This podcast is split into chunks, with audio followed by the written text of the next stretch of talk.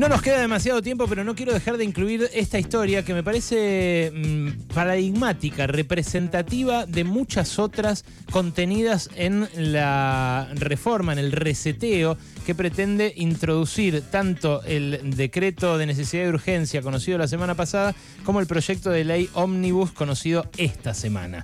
Hay eh, un par de artículos, los artículos del 242 al 253 del proyecto de ley ómnibus, que tiene 664 y que modifica miles de cosas de distintas leyes aprobadas durante largas décadas de discusión parlamentaria, que se refieren a la ley de pesca. Modifican la ley de pesca, si no entendí mal, porque estamos todos eh, recién interpretando este proyecto, para que se metan pesqueras internacionales en que ofrezcan más plata que las locales y que accedan entonces al recurso del mar argentino, al recurso ictícola del mar argentino y según ellos se produzcan nuevas inversiones en el país. El problema es que esto eh, puede dejar sin empleo a muchas empresas que emplean de manera permanente a gente aquí en la Argentina y además eh, puede terminar depredando los recursos de nuestro mar argentino. Algo que, como vemos en muchos otros artículos referidos al cuidado del ambiente,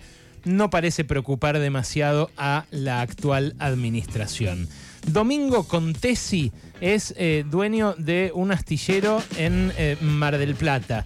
Eh, de hecho, es el presidente del astillero que lleva su mismo nombre, el astillero Contesi, y director del grupo Veraz de Pesca. Tiene la gentileza de atendernos solo unos minutitos, porque ya se nos va el programa, pero para dar testimonio de esta historia. ¿Qué tal, Domingo? ¿Cómo le va? Alejandro Berkovich habla aquí en Radio con Vos. Hola Alejandro, ¿cómo estás? No sé si me escuchás bien, yo te escucho un poquito de ruido, pero te entiendo bien. Fuerte y claro. Pensaba que eras alguien mayor por el laburo que haces. ¿Qué edad tenés? Yo tengo 53, soy la Ah. segunda generación, el fundador del astillero fue mi padre, Sos joven. que falleció este año a los 92 años. Ah, mira vos, bueno, eh, lo siento mucho, eh, pero eh, debes llevarlo con orgullo si le pusieron así a la empresa. Contame, ¿por Sí, qué? con orgullo y con mucho entusiasmo. Nosotros somos un astillero dedicado casi con exclusividad a la construcción de barcos pesqueros y que también tenemos una rama de la, de la empresa que, que es una empresa pesquera propiamente dicha. Ajá. Estamos en el sector desde hace más de 70 años. Mi padre es un inmigrante italiano y, y traemos esta tradición de Italia, de, de nuestro pueblo natal en, en- en el Lemarque, en, en el Adriático. Domingo, eh, como decía en el arranque, no tengo demasiado tiempo, pero contame por qué te preocupa esta modificación de la ley de pesca y qué puede llegar a pasar, sobre todo con los laburantes del sector. A ver, nosotros somos un sector exportador que padecimos los últimos tres años de atraso cambiario y llegamos al final del periodo del gobierno anterior con la lengua realmente afuera.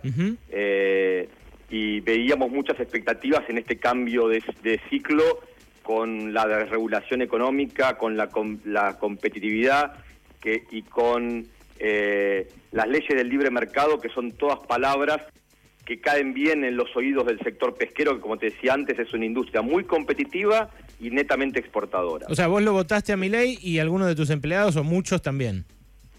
No sé si, no, no, nunca digo a quién voto porque me gusta mantener Sí, a partidaria mi empresa, eh, pero digamos que eh, comulgamos con las ideas generales Perfecto. eh, y creemos que el sinceramiento de la, de la macroeconomía era necesario. Eh, ahora, lo que nos hemos encontrado en esta modificación de la ley de pesca es un error conceptual muy grande. Eh, entendemos que se ha querido copiar una parte de la ley de pesca chilena, eh, pero con mucho desconocimiento, y esto le trae una, una crisis enorme a la pesca y a la industria naval, porque para la pesca la crisis se la generará a partir del momento que esta ley entre en vigencia, mientras que para la industria naval me la generó hoy, porque hoy yo dejé de vender barcos, dejé de cerrar contratos, porque nadie va a comprar un barco nuevo sin saber si el día de mañana va a poder acceder a una cuota. ¿Y entonces? Y entonces estamos tratando de hacer un poco de, de docencia y de divulgación y de explicar cómo es esto. La gente, o, o por lo menos quien redactó esta norma, debe entender que la pesca es un sector extractivo netamente y es un sector industrial. Nosotros estamos en lo que es la industria de la alimentación eh, y el pescado o el marisco es nuestra materia prima. ¿A ustedes? Esto es como si vos, imagínate cualquier otra industria del país, Sí. te le dijera, vamos a licitar internacionalmente una materia prima escasa y si no la y si no ganás la licitación, bueno, tendrás que cerrar.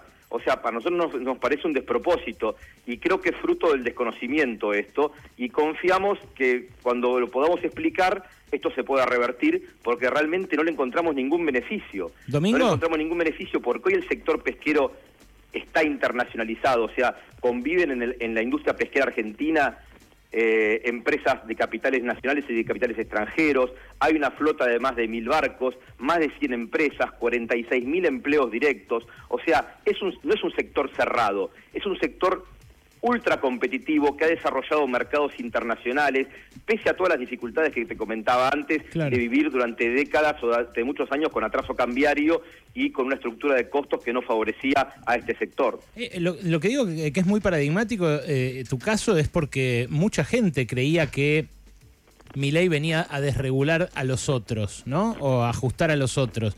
Y la verdad que este proyecto de ley, así como vos te sentís afectado y decís va a destruir un sector entero de la economía, o dos, el de los astilleros y el de la pesca, bueno, muchos otros están diciendo lo mismo, cada uno en su sector. Puede ser, yo creo que es- en este caso es diferente, porque esto no es Claro, una bueno, todos creen eso. es, una, es un error conceptual. A ver, en ninguna parte del mundo se licitan cuotas de pesca de pesquerías históricas. Se han licitado cuotas de nuevas pesquerías. ¿Qué significa esto? Si mañana en Argentina descubrimos un nuevo recurso, como por ejemplo fue la vieira en el año 1993, tiene lógica que se llame una licitación internacional y que diga, a ver, ¿quién quiere explotar este recurso? Obviamente yo como funcionario nunca pondría como único parámetro el que más eh, dinero pone. Claro, porque si no es la- solamente la una- cuota, si no solamente- pondría como parámetros no solamente lo que vaya a pagar de en la licitación, sino también las inversiones comprometidas, Y- el personal a emplear, Claro. eh, el origen de los barcos y todo eso. No, y, la- y la posibilidad de generar valor en nuestro territorio, porque si no sería... La posibilidad de generar valor, exactamente. Si no sería solamente un criterio los fiscalista. que plantea el artículo 27 actual de la ley de pesca. Claro. Pero eso es, como te decía antes, por una pesquería nueva. Y así se aplica en la ley de pesca de Chile, se aplicó para pesquerías nuevas.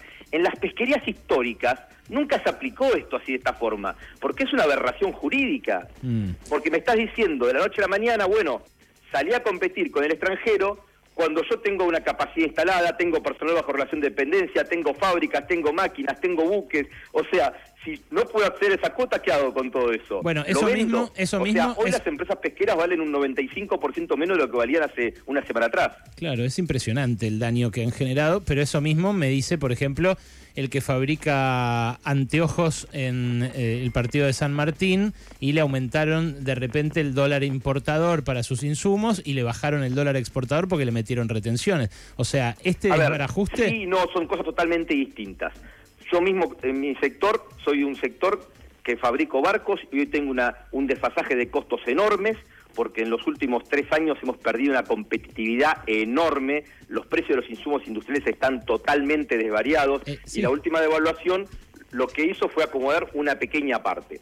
Entonces yo soy un enfermo de la competitividad porque estoy convencido de que no puedo vivir nunca del mercado interno y apunto en algún momento a exportar barcos como ya lo hice en alguna otra época. Eh, claro, pero te va Ahora bien, Sí, sí. eh, pero- esta situación de que vos me mencionás de una importación más cara de la exportación, entendemos que es coyuntural y está dentro de márgenes aceptables. Eh, Bueno, Esto a- a- otro que estamos hablando. a- no, no, al- es perdóname distinto Domingo, al que, al que tiene una inversión millonaria puesta en máquinas para hacer anteojos y a 100 personas trabajando allí, eh, dependiendo de ese ingreso, ¿no le parece algo tolerable de manera coyuntural?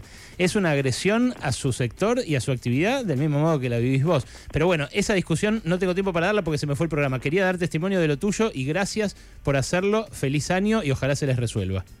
Muchas gracias, hasta luego. Abrazo. Domingo Contesi, presidente del astillero Contesi de Mar del Plata, ferviente mileísta, por como se lo escuchó al principio, y dañado por el proyecto de ley eh, ómnibus que presentó en el Congreso La Libertad Avanza con su nuevo gobierno.